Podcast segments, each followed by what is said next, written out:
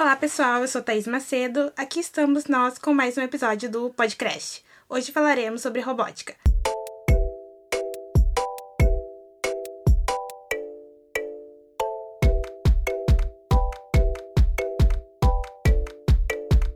Para conversar com a gente sobre o tema, temos aqui Amanda Wilson e Matheus Tomás, estudantes do Colégio Marista Pio 12 de Novo Hamburgo. Boa tarde.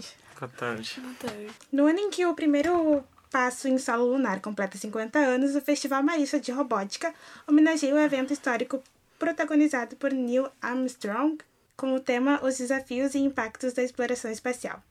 Nos dias 3 e 4, no Centro de Eventos da PUC, cerca de 2 mil estudantes serão esperados para apresentarem seus projetos desenvolvidos em equipes junto a educadores da área. Os desafios envolverão as equipes em missões que simulam ações protagonizadas na época da primeira viagem à Lua e as atividades de preparação para a viagem a Marte, um dos principais objetivos da atualidade nas agências espaciais.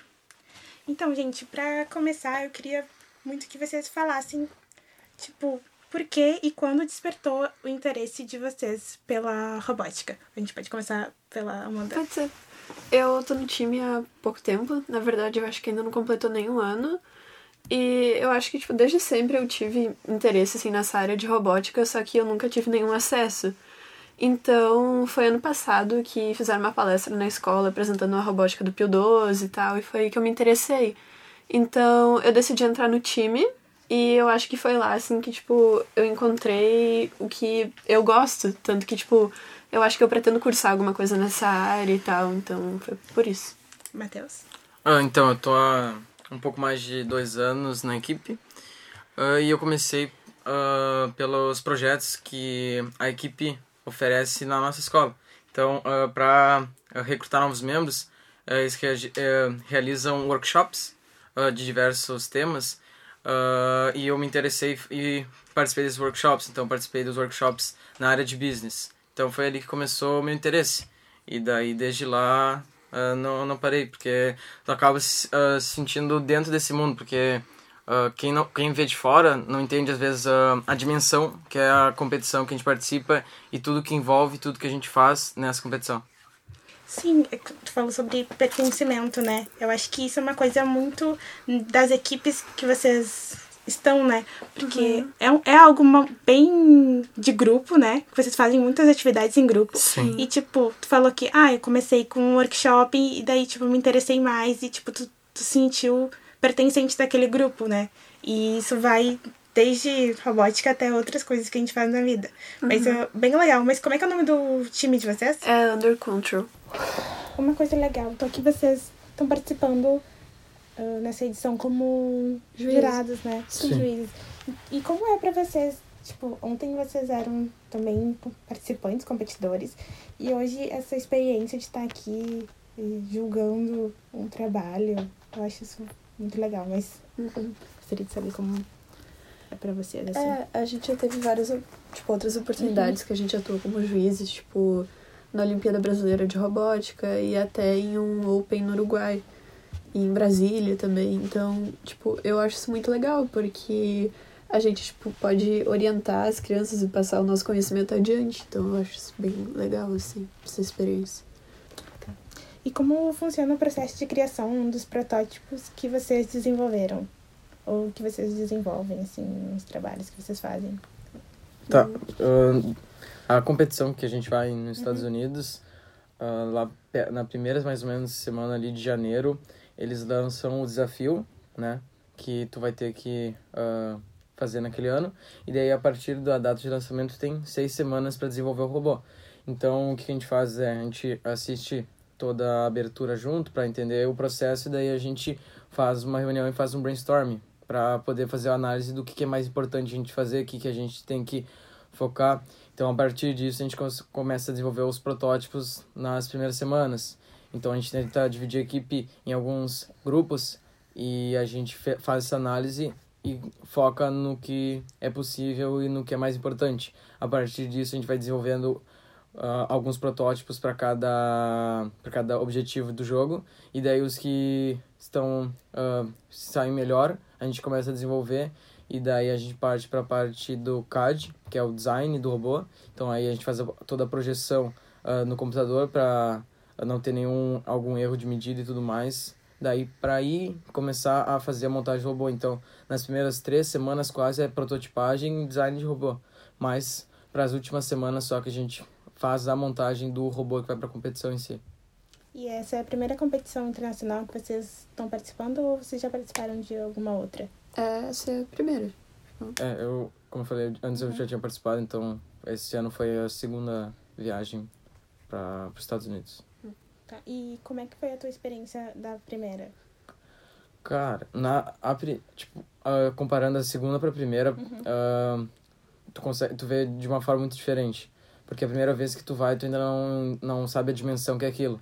Então tu entra na robótica com o objetivo de fazer uma montagem de robô e lá na competição participar, uh, tentar ganhar. Só que lá tu, tu acaba percebendo que não envolve só robôs, é toda uma questão de conexão entre as pessoas, a ajuda mútua. Uh, numa das regionais, uh, um dos nossos mentores uh, ficou responsável por ajudar na programação da, de muitos dos robôs novos, das equipes novas. Então ali a gente consegue perceber que tu não vai lá para competir, tu não vai para ganhar, tu vai para tentar ajudar uh, as pessoas em geral a conseguir se, se desenvolver mais como pessoa e também desenvolver as equipes em si.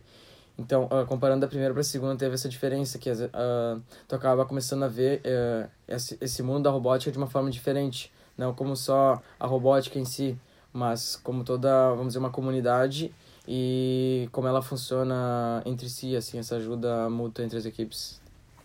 É uma, uma questão bem legal que a gente vive debatendo aqui na faculdade é sobre a importância do professor incentivar os alunos, sabe? Sim. E vocês estão nessa área da robótica porque vocês foram incentivados a isso. Uhum. Por, por, outras pessoas que também estavam participando e chamaram vocês para participar de workshop, alguma coisa. Sim. E também por causa dos professores. Qual é a importância para vocês do, dos professores orientarem os projetos de vocês e também, tipo, despertarem esse engajamento, assim? Uhum. Ah, eu acho que é muito importante, porque, tipo, eles sempre nos incentivam, eles têm, tipo, muita paciência com as pessoas novas e com todo mundo em geral. Eu acho muito legal, tipo, a relação que a gente tem com os nossos mentores, porque é, tipo, bem de igual para igual. A gente pode, tipo, confiar um no outro, a gente pode se ajudar sempre que precisar. Então eu acho, tipo, isso bem legal, assim, essa relação que a gente tem.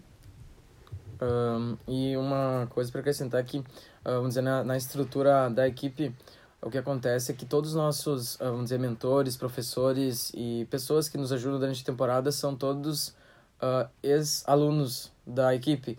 Então, o que acontece é uma evolução. A equipe começou lá em 2003, aí, obviamente, quem criou a equipe, obviamente, não foi estudante. Mas a partir uh, de, de todos os anos, uh, os alunos que iam participando da equipe iam continuando como mentores e Uh, isso também mostra a questão, como eu falei, que como, uh, como isso marca uh, esse curto período, vamos assim dizer, esses dois, três anos que as pessoas participam, que eles continuam para quase para sempre. Então, durante a temporada, a gente tem, tem os mentores que estão todos os dias lá, mas a gente tem, recebe ajuda de 20 pessoas por WhatsApp, eh, por e-mail, que a gente às vezes manda os documentos que a gente precisa revisar, ou algumas ajudas na montagem do robô. Então, querendo ou não, uh, não é só os, talvez esses mentores principais, mas é uma ajuda de toda a equipe, de todos que já passaram pela equipe, que fazem com que a gente consiga continuar esse trabalho e ter sucesso nas competições. E uma curiosidade, porque a gente sabe que essa área de, de ciência e tecnologia tem muito homem, né? Uhum. Então eu queria saber da Amanda se vocês tem essa preocupação, assim, de, de trazer mais as meninas, porque tem um Instituto Federal em Santa Catarina que a turma é só de meninas, porque Sim. muitas mães ficavam assim, ah, mas eu vou botar minha filha, daí a minha uhum. filha vai estar lá no meio dos meninos. É, tipo, ano passado tinha, tipo, duas meninas no time, e daí agora a gente já tem, tipo, onze. Tipo, porque muita gente vê a robótica como algo, tipo, só pra meninos e tal, e a maioria das meninas não é, tipo, sei lá, incentivada a participar. Só que esse ano eu vejo isso, tipo, muito melhor, porque inclusive as meninas do time criaram, tipo, meio que um subtime chamado Girls in Control, que a gente também participou de um evento que teve em Novo Hamburgo e tal. A gente participou como um time só de meninas. E eu acho também que tem bastante liderança feminina no time. Tipo, a líder do time é uma menina, eu sou líder de marketing, tem uma outra líder de design. E eu acho muito legal que também que no exterior tem times que são só de meninas. Então eu acho que tem bastante dessa participação e tal. Eu acho bem legal, assim, esse protagonismo.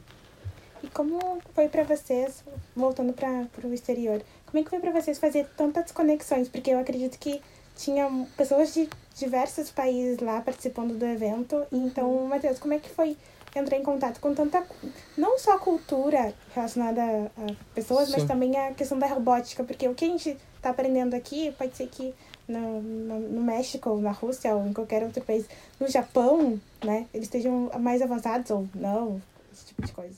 Sim, uh, essas competições uh, ajudam muito nessa conexão com pessoas de todo mundo que a gente uh, não tem oportunidade. Então, a, a viagem dos Estados Unidos que eu fiz para ano passado foi, dizer, a primeira viagem internacional que eu fiz. Então, foi a primeira vez que eu tive contato a mais com pessoas de todo mundo. Então, tu, come, tu consegue perceber as culturas e tem, tem toda uma troca de conhecimento que tu faz com essas equipes. Uh, e não só nessas competições, mas a gente tenta manter contato com várias equipes. Uh, a gente tem, por exemplo, uh, o 329, que é uma equipe americana com quem a gente mantém ainda contato hoje em dia. Depois de anos competindo junto, esse ano a gente competiu junto. alguns anos, alguns membros da nossa equipe passaram uh, tempo na, na casa dos, de, de, do pessoal dessa equipe. Então, uh, não é uh, só esse, esse, momento de competição. Tu tem contatos, tu faz amizades. e também esses, essa, esses contatos te ajudam também para expandir toda, toda a robótica. Então, por exemplo, nos últimos 3, 4 anos, a gente está indo sempre, por exemplo, para o Uruguai. Passar um pouquinho do, de tudo que a gente aprendeu em todos esses anos da robótica para o Uruguai. Então lá a gente uh, iniciou a primeira competição no Uruguai de robótica. Então a gente também recebe muito conhecimento dessas equipes americanas que já estão estabelecidas lá e a gente tenta repassar aqui no Brasil, aqui na América do Sul, para transmitir bem como funciona a FIRST e a robótica. Tá. E vocês pretendem trabalhar profissionalmente com robótica? Vocês têm algum pro futuro, assim. Eu sei que tu tá no primeiro, né? Ele tá no é. segundo. Mas uh, já que vocês estão tão inseridos nesse, nesse ambiente, e já que vocês sabem tanto, participam de competições, são jurados, vocês já estão pensando assim, ah, no futuro eu posso, tipo, dar aula, no futuro eu posso, sei lá, ter a minha empresa, ter uma startup, uhum. esse tipo de coisa. Sim, eu acho que eu pretendo seguir algum caminho, tipo, nas áreas que eu mais interesso na robótica, tipo marketing, design, essas coisas assim. Ou até mesmo engenharia, não sabe? Porque, tipo, tudo isso chama muito a minha atenção. Então. Mas com certeza vai ser alguma dessas áreas, assim. Então, uh, na equipe a gente tem, vamos dizer, bastante liberdade para, vamos dizer, trabalhar no que a gente prefere. Uhum. Então, o aluno acaba que não fica preso só numa área. Então, por exemplo, durante a temporada, a gente acaba ajudando em tudo que dá. Então, tu não acaba se focando só numa área. Então, uh, tu uh, tu acaba aprendendo coisas uh, de engenharia, tu acaba aprendendo coisas de comunicação, uh, questões de gestão. Então, tipo, uh, por exemplo, eu ainda não sei o certo que vou fazer, mas a robótica expandiu e deu para perceber o que, o, o que tu pode fazer ali. Tu não precisa se prender numa área fixa, porque tu, tudo que tá dentro da robótica, tu tem agora a capacidade de fazer de todo o aprendizado que tu tem mas tu também não tá preso numa área só. Tu, tu pode tanto fazer alguma mecânica, como tu pode fazer alguma coisa de comunicação, economia. Então, a robótica, sim, passou, vamos dizer, conhecimentos uh, mais do que às vezes as pessoas esperam entrando numa equipe. Então, querendo ou não, eu posso fazer muita coisa agora. Já tenho uma base muito boa para, num futuro, poder cursar, trabalhar com isso. E vocês fazem atividades no, fora do período escolar nesse, nessa período da tarde inteira e todas relacionadas a várias coisas, mas que envolve robótica. Porque Sim. a Amanda falou sobre marketing, uhum. né? Que tu faz alguma coisa com marketing daí. Sim, eu sou Sim. líder de marketing do time. E, tipo, várias vezes depois da aula a gente vai pra robótica, a gente trabalha, tipo. Uh, às vezes a gente procura por patrocinadores, às vezes a gente atualiza nossos documentos, tipo, eu acho que a gente faz diversas coisas, assim. Às vezes a gente pesquisa por um, sei lá, por tipo designs que a gente pode tentar fazer, coisas que a gente pode melhorar. Eu acho que, tipo, durante todo o ano a gente sempre pesquisa, tipo, por coisas que a gente pode melhorar e tal. Acho que é isso. E tu acha que as pessoas têm investido mais nisso? Tipo, tu falou sobre patrocinadores. porque é uma área que é muito rica, tipo, a PUC tem uma estrutura fantástica, vocês que estão aqui, né, podem ver, e é muito incrível que as pessoas invistam em coisas que vão trazer possibilidades boas para o nosso país, sabe? Até por causa da questão da educação e tudo mais. Então, investir nessa área da tecnologia, incluindo, incluindo a robótica, é muito legal. E você então, acha que as pessoas têm visto mais, têm visto a robótica como, ah, é um, uma parada legal, eu quero investir nisso? Sim, eu acho que com certeza tem, tipo, muitas empresas que agora estão se interessando, tipo, para essa área de robótica.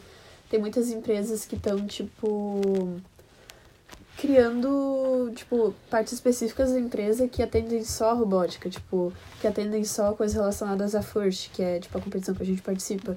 Então, eu acho que sim, eu acho que as pessoas conseguem ver a robótica como, tipo, um futuro, porque, tipo, ela traz muita coisa pra gente, muita experiência e coisa que a gente vai usar, tipo, durante toda a nossa vida. Então, eu acho que sim, tem bastante interesse de empresas de outras pessoas na robótica. O tema do Festival Marista de Robótica deste ano é os desafios e os impactos da exploração espacial. Na opinião de vocês, qual a importância do tema? Uh, então, uh, um, um dos nossos mentores, ele é um dos responsáveis pela organização e, querendo ou não, como uh, diz a frase, foi um pequeno passo do homem, um grande passo para a humanidade. Então, foi um marco de período o pré e o pós é o homem chegar na lua. Então, a gente ter essa, essa oportunidade de, mesmo que seja só com algumas peças de Lego, ou só com algumas edificações, uh, relembrar e poder até, vamos dizer, comemorar, porque foi um grande feito para toda a evolução da tecnologia, para toda a urbanização e globalização do mundo, é, eu acredito que é importante. Ainda mais que são as competições são focadas mais para as crianças, então muitos uh, às vezes nem uh, nem ainda aprenderam muito sobre essa questão e desde pequeno ser influenciado positivamente sobre a importância que as pessoas que vieram antes da gente, uh, toda essa importância que eles trazem para que a gente tenha as coisas que a gente tem hoje é muito importante. Com isso termina o podcast de hoje. Gostaria de agradecer aos convidados pela participação. Aos ouvintes por passar esse tempinho com a gente, não se esqueçam de compartilhar o nosso podcast com os colegas. Nos sigam no Instagram, arroba Sofamecos, e curtam nossa página no Facebook. Na produção, Thais Macedo e Amanda Gorziza. Na técnica, Amanda Gorziza. E até o próximo programa, pessoal.